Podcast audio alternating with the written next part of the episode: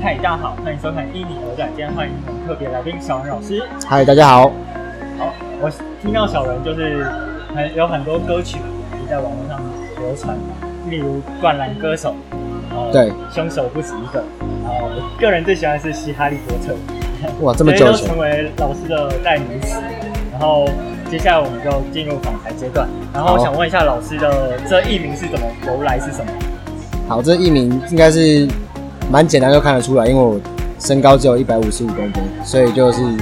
取了小人这样的名字。对，那因为饶舌歌手在取名字，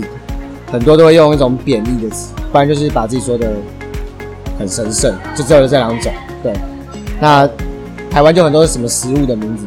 蛋堡、热狗，对，国蛋国蛋。对，那像我自己就是用这种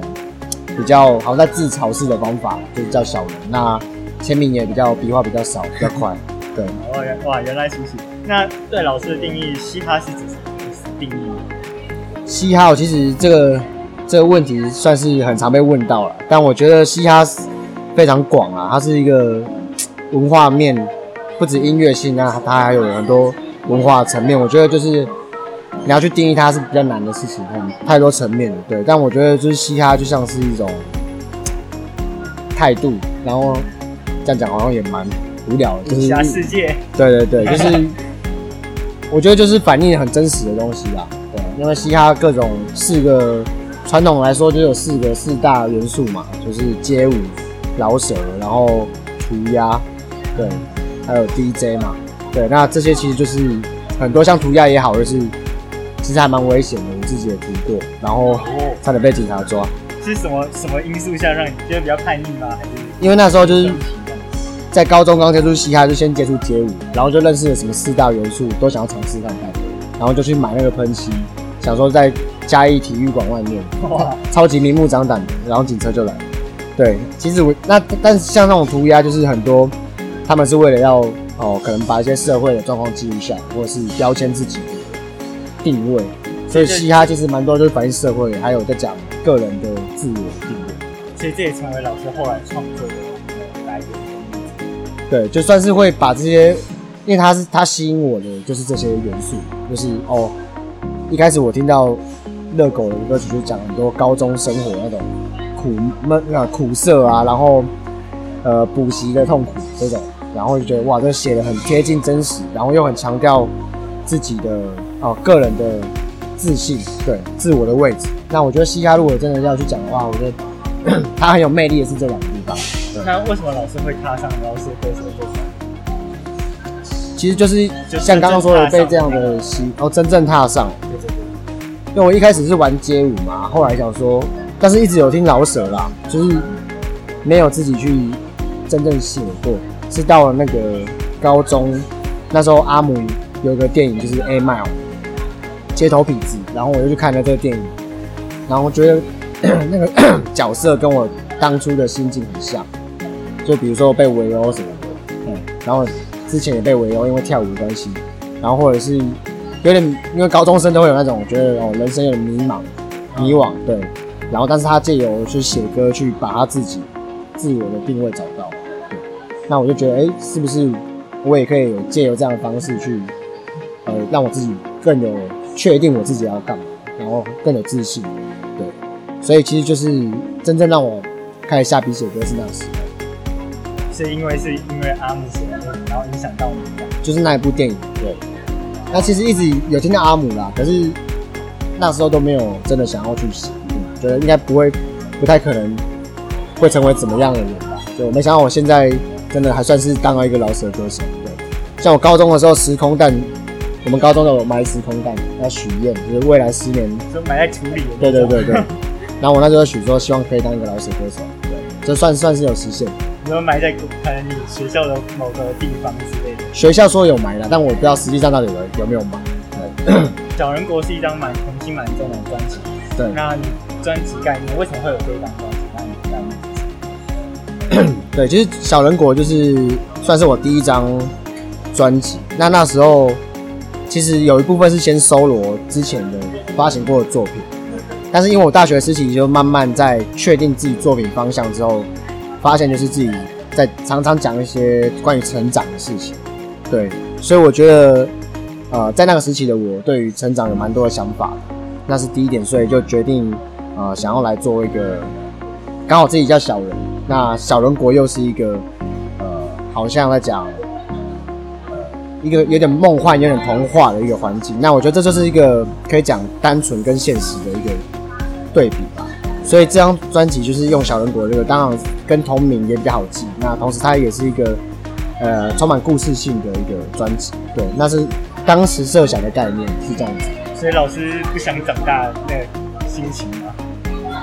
呃，也也可以这么说，但是我觉得它里面很多层面啊，就是因为毕竟我们都得长大，所以像里面有一首歌要变得好多，对，那就是找来乐狗跟短 K，就是我两个。我国中时候在听的前辈和偶像写的作，然后分别写出自己面对成长的感触是什么。对，那也有像不想长大的那种，像小人国，所以其实还有很多面向。对，小人国的同名的那首歌就是在讲，用一个很有名的童话，就是一个吹笛手的故事。对，他就是把小朋友带走，用笛子的魔力嘛。那我在这边就是把好像我自己是一个吹笛手，但是把那些大人们带回小人国。对，重返童心的概念。对对对，所以它其实有很多，嗯，不只是成长，还有讲到一些社会议题，但是它的主旨是用这个方式去去去描写。对，那我想问一下，老师最欣赏或想做的这个就很多了，对啊，因为一个的差很多最想要的呢？我觉得每个阶段都会不一样。像我小时候的话，可能就会很想要跟。全智贤合作，我那不算歌手，那时候算 那时候的偶像。偶像对，那或者是可能会想要跟阿姆啊，或什么当时的偶像，对。但是因为小时候，像我现阶段就比较不会只有听老舍啦，可能会听各种地下的独立音乐，对，比如说像台湾的一些独立音乐乐团。那其实之前也有跟火烧岛有合作过现场，就是做这种 metal 跟 rap 的结合，然后或者是跟。晨曦光朗的那个采样，对，做一些后摇的尝试，对，所以其实现阶段我也没有所谓就是最想合作，但是其实就很多人都会想合作，因为我自己就是像我自己作品，我就会都乱做，就是这个可以拿来唱老舍，我就想说那就拿来唱唱看，然后那个对，像我以前就是有做过一首《吕亚乐提战记》，嗯，它就是用那种电玩的元素，然后又是用五拍的这种节奏。然后想说，哎，我这么喜欢玩电动，那能不能用电玩的音乐来做老舍？对，所以我自自己在，呃，创作上我都蛮想做，一直做不一样的。所以合作对象的话，其实就是，呃，能够尽可能哦，越扯越好之类的。那我我知道老师在吕阿奇专辑之后，然后就突然把电视关掉了，那是有什么原因吗？哇，其实玩音乐不是很容易的事情，对，但是你，我觉得就是。呃，当当时的我其实是算是进入一个困顿时期，对，会觉得有点蛮厌世的感觉，觉得哦，很专，然后就是要讲一大堆自己不是很想讲的话，对。那可是事实上，在这是一个流行音乐产业的一个实际上的面向，就是你今天要做一个呃歌手，但是你有可能有一些呃粉丝啊，或是你有变成比较知名一点的话，但我自己其实也没有到很知名，就是说。你可能就要面对很多的流言蜚语，呃，不是流言蜚语，就是你要去取舍很多事情。那我觉得就是当当时那阶段，我就是比较有点厌世，对，就觉得哦，办这个不想要继续，就是有点想要自己跟自己对话，对，大概是这样的状况，所以就毅然决然就把人事关掉。那老师会不会想再重重新回去再开开那个？这还是会啦，但是我我会希望说，等到呃专辑比较确认的的进度比较确认的时候，所以老师现在还准备筹筹备第二张专辑，算是有对，其实已经筹备很久了，就是离上一张二零一三年，现在是二零一八年，准备迈入二零一九了。但是短期第一张跟第二张隔九年，所以还好，我就觉得哎，那我应该还有空。因为网络上纷纷就说小人什么时候回归，小人什么时候那个回返这样。就是其实一直有在动作，可是因为我这几年打掉太多想法，就是我想很多大概要做的概念都已经想好了，对。但是会觉得说，哎，现阶段我好像对这个事情还不够有感觉，那我就又就是可能就是先放着，但要重新想另外一个概念。对，但像前阵子试出的，比如说《吕亚的离战记》，其实这些歌曲本来就是要放在第二张专辑。对，哦，那但是我就想说，demo 录好，有时候，因为我觉得创作音乐有一个很很好玩的事，就是说有时候你 demo 录好，你就很想给大家听到。对，然后我有一天晚上我就可能就喝喝有点忙，我想说好，那直接放。对，然后我老板就是短 B 就跟我说，小人，其实我们都可以让你放歌，可是下次可以先讲一下 太突然了，这样。对啊，因为那个本来其实是要放收专辑的，对，也还没有完整弄好，那会打算再把《李亚提战记》那那一首放在第二张专辑？就不一定了，对，就还会，当然未来还是有机会啦。那我会觉得，如果是新专辑的话，都还是会希望是全新的歌曲，对，来跟大家见面。对，那我想问一下，老师最喜欢自己的哪首歌曲？其实真的没有最喜欢啦，对啊，但是会有某一个某一个时刻最喜欢的的的歌啦，比如说我可能像我自己有写一些什么回到实验室吧这种，就是比较励志类型的，可能自己就会哦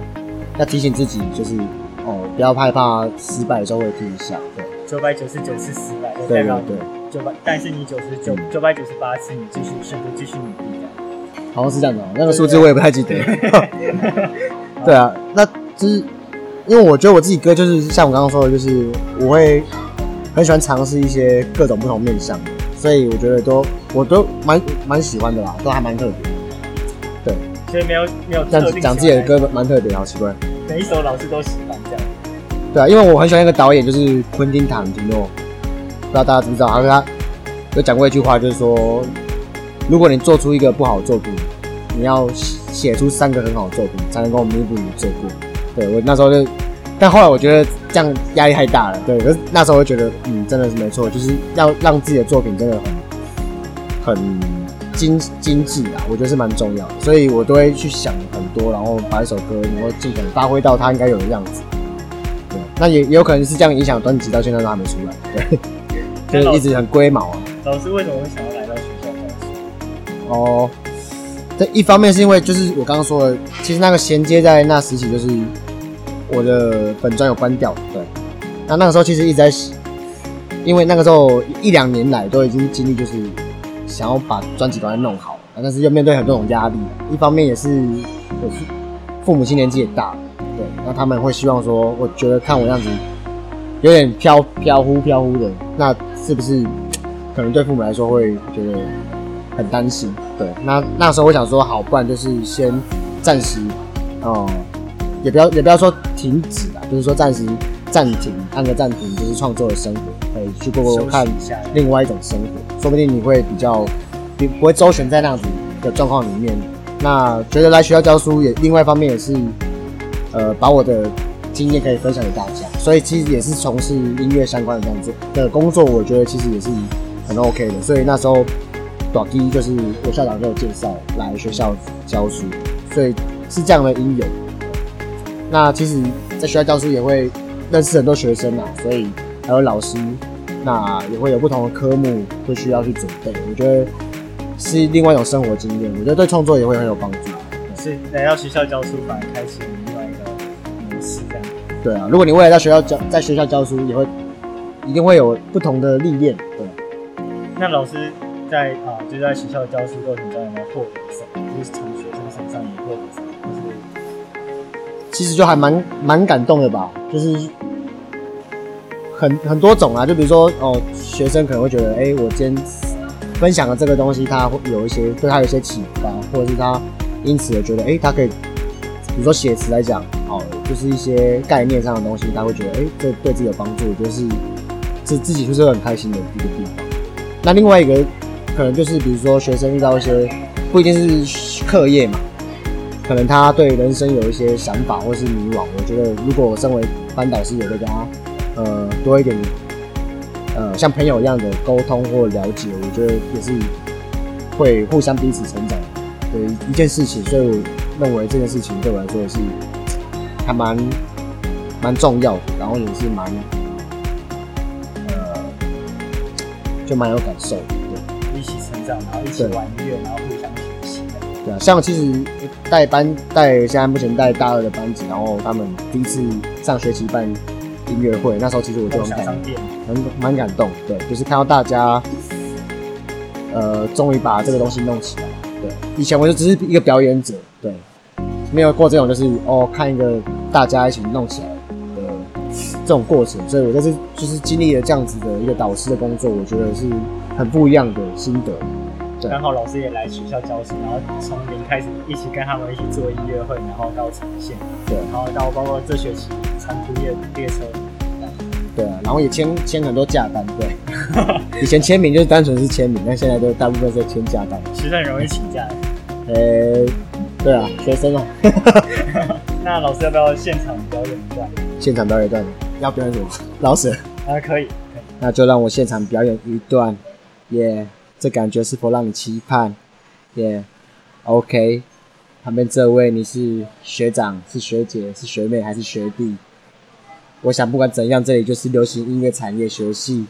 OK，这里的人除了会唱歌，也会玩乐器。告诉你，他们最厉害的全部都是绝技。耶、所以在这边我唱到这边就好。，Let's it。OK，那最后有没有什么建议想给想走？我我想很好啊。最后有没有什么建议想要给想走这条路的人？我觉得这段要留着。我讲你，为什么？好，有什么建议想要给想给想走这条路的？呃，我觉得有两个重点啊，一个是